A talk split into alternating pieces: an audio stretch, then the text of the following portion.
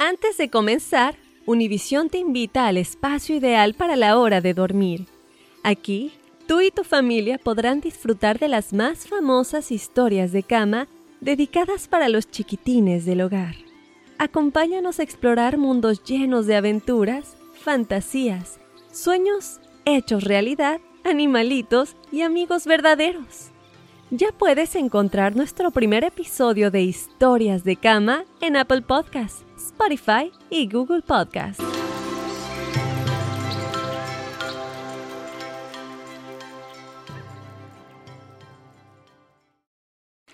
Amigos, soy Andrea Chediak. ¿Escucharon del nuevo podcast bilingüe Juntos We Shine presentado por Target? Ahí pueden oír las historias más inspiradoras de las personas extraordinarias en nuestras comunidades. Escucha Juntos We Shine por Apple Podcasts, Spotify o en cualquier plataforma de podcast. Fácil, ¿verdad? Suscríbete ya para ser notificado en el momento que se lanza un nuevo episodio. Together podemos hacer una diferencia, porque juntos we shine.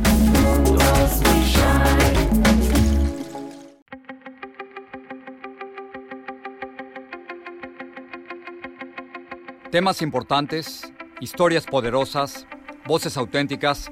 Les habla Jorge Ramos y esto es Contrapoder. Bienvenidos al podcast. Hoy vamos a hablar de un nuevo escándalo de abuso sexual dentro de la Iglesia Católica. Las acusaciones son brutales. 300 sacerdotes en el estado de Pensilvania abusaron de más de mil niños durante siete décadas y los detalles son realmente espantosos. Cuando me enteré de todo esto, me puse en contacto con dos personas que saben muy bien del tema y que ciertamente han tenido muchísimo valor al denunciarlo. Me refiero al ex sacerdote Alberto Atié, un defensor de los derechos de las víctimas, y Jesús Romero Colín, quien fue víctima de un sacerdote católico. Esto fue lo que me dijeron. Gracias por estar aquí, se los agradezco muchísimo. Eh, Alberto, quisiera comenzar contigo. ¿Cómo se ha hecho el Vaticano y la Iglesia Católica experta en esconder este tipo de abusos? Excelente pregunta, Jorge. Mi respuesta sería, después de haber eh, analizado y estudiado el asunto, que la Santa Sede es responsable de tres eh, atrocidades en el mundo, en la historia contemporánea. Haber diseñado el mecanismo de comportamiento institucional a nivel mundial que ordena a todos los obispos y autoridades actuar de esa manera, como en Pensilvania y en otras partes del mundo.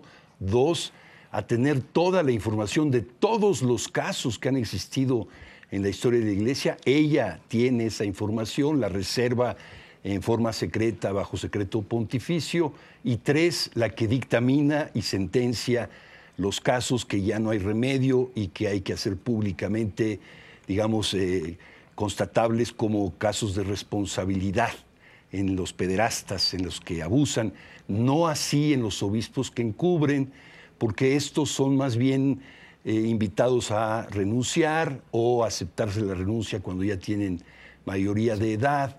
Lo que pasó durante mucho tiempo fue enfocarnos deliberadamente de parte de ellos en los casos de pederastia. Ahora estamos en el nivel de encubrimiento, no solo de los obispos locales, cardenales cada vez más. Tú mismo los has mencionado en los Estados Unidos, México y otras partes, sino Estamos empezando a entrar, Jorge, felicidades por eso, en la responsabilidad explícita de la Santa Sede y de los papas en turno. De eso precisamente les quiero preguntar. ¿Podemos culpar de todo esto al, Papa Francisco? En el 2014, en el Vaticano, esto fue lo que dijo el Papa Francisco. Vamos a escucharlo. Hacerme cargo y a pedir perdón del daño que han hecho por los abusos sexuales de los niños. La Iglesia es consciente de este daño, que es un daño personal, moral de ellos, pero hombres de iglesia. Y no vamos a dar un paso atrás en lo que se refiere al tratamiento de estos problemas y a las sanciones que se deben poner. Al contrario, creo que debemos ser muy fuertes. Con los chicos no se juega con los chicos no se juega, dijo el Papa Francisco en el 2014, pero ¿él es responsable de todo esto, Jesús? Pues mira, Jorge, de cierta manera yo podría decir que sí. Esto tal parece que es una escena solamente dedicada al público, a los medios, pero dentro de las reformas estructurales de la Iglesia no hay un cambio radical en este aspecto, ¿no? Yo te puedo decir que en el 2013 recibí, le envié una carta al Papa Francisco, él me regresó una respuesta y una respuesta donde básicamente me pedía perdón y me decía que iba a rezar por mí no hay nada, eh, no hubo ninguna ley, ninguna orden hacia el cardenal Norberto Rivera para que cooperara en mi asunto, ¿no? Entonces también es una manera de actuar públicamente, pero internamente y directo con las víctimas siguen en las mismas eh, cuestiones de, perdón, de perdónanos y dejemos el asunto hasta ahí, ¿no? Desgraciadamente, pues esto ha permitido y ha fomentado a la vez que siga habiendo, pues, pederastia dentro de la Iglesia Católica y, pues, que las víctimas sean cientos de miles, de hecho. Claro, y de eso les, les quería preguntar, Alberto, ¿cómo operan estas, estas redes de abusadores sexuales dentro de la Iglesia Católica. En el caso de Pensilvania estamos hablando de por lo menos 300 sacerdotes y más de mil víctimas durante siete décadas. Esto no puede ocurrir si no hay algún tipo de organización. ¿Cómo operan estos sacerdotes? Exactamente así es, Jorge. Como tú lo mencionas, el problema de la pederastia en la Iglesia Católica no es solo que existan pedrastas, esto hay en todas partes, en familias, escuelas, en hospitales, digo, es un problema humano. El problema es el mecanismo que se diseñó, se ha implementado a partir de 1928 para acá y se ha llevado a cabo internamente y bajo secreto, de manera que ellos pretendan tener el control de los casos y el control de quienes los están protegiendo. Las formas de protección son múltiples. Tú acabas de mencionar algunas enormes, graves, que son silenciar a las víctimas, convencerlas de que ha sido sí grave, pero bueno. Eh, tú te recordarás de, los, de las compras extrajudiciales, del silencio de los padres, de los cambios de parroquia. El padre Gogan, que fue cambiado seis veces de parroquia en Boston. Son una serie de mecanismos internos que ellos establecieron y establecen para mantener un control.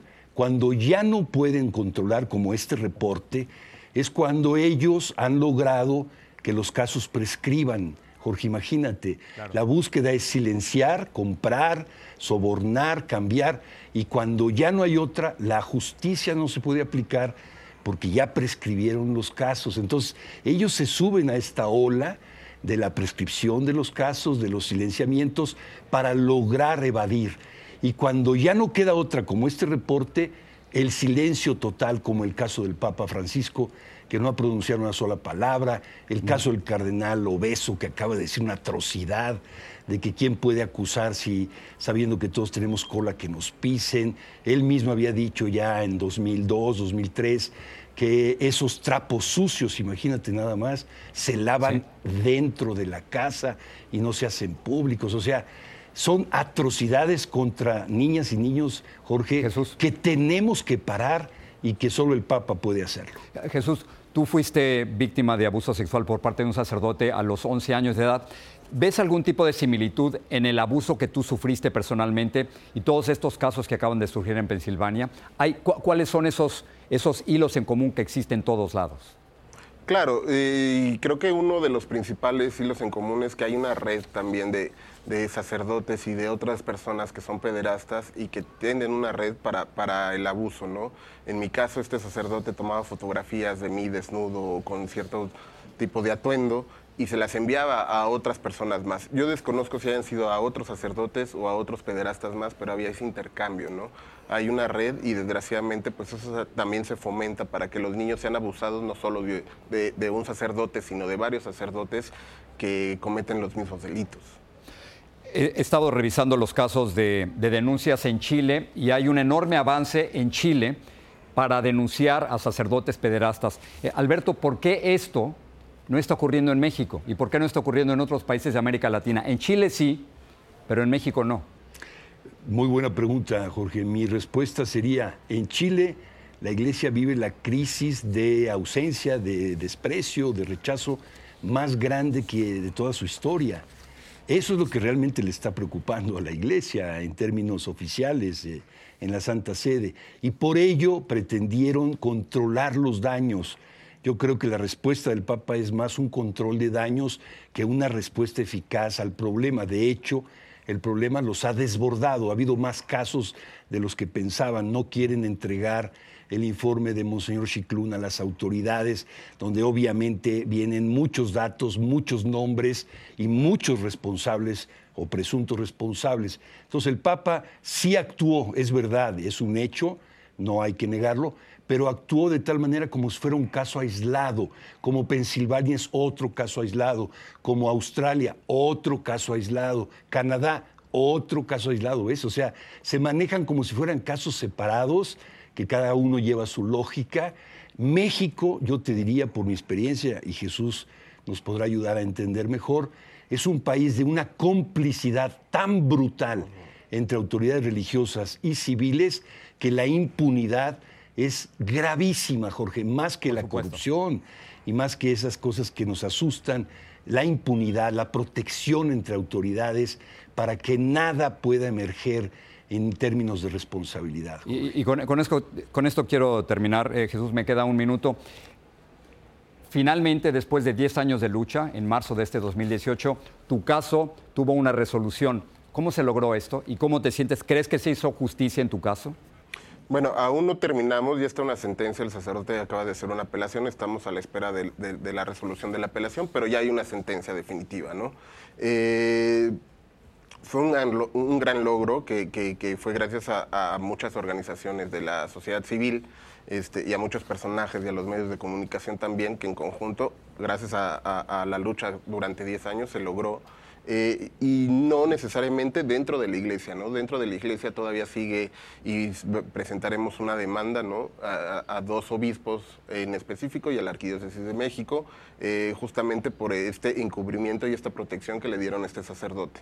Ellos no se han pronunciado a la fecha, a la fecha estamos a la espera eh, eh, también de que se pronuncien. Yo creo que ya pasaron bastantes meses, tal vez ya no lo vayan a hacer, ¿no? Pero sí vendrá esa demanda inminente. Ya lo veremos. Jesús Romero, gracias por estar aquí, gracias por tener el valor de hablar siempre públicamente de tu caso. Y Alberto, a ti, gracias por tu voz.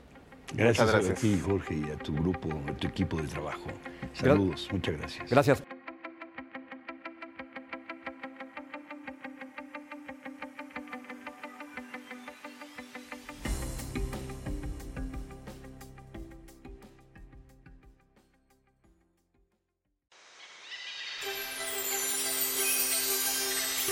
Antes de irnos, Univisión te invita al espacio ideal para la hora de dormir. Aquí, tú y tu familia podrán disfrutar de las más famosas historias de cama dedicadas para los chiquitines del hogar.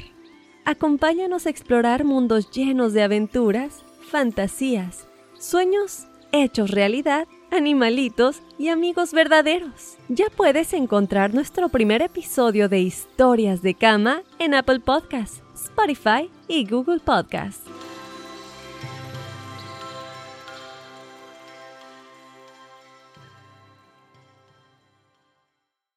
Suscríbete ahora en Apple Podcast, Spotify o en cualquier plataforma de podcast y busca la frase Juntos We Shine. Alegra tu día con historias de inspiración que te motivarán, porque juntos We Shine, presentado por Target.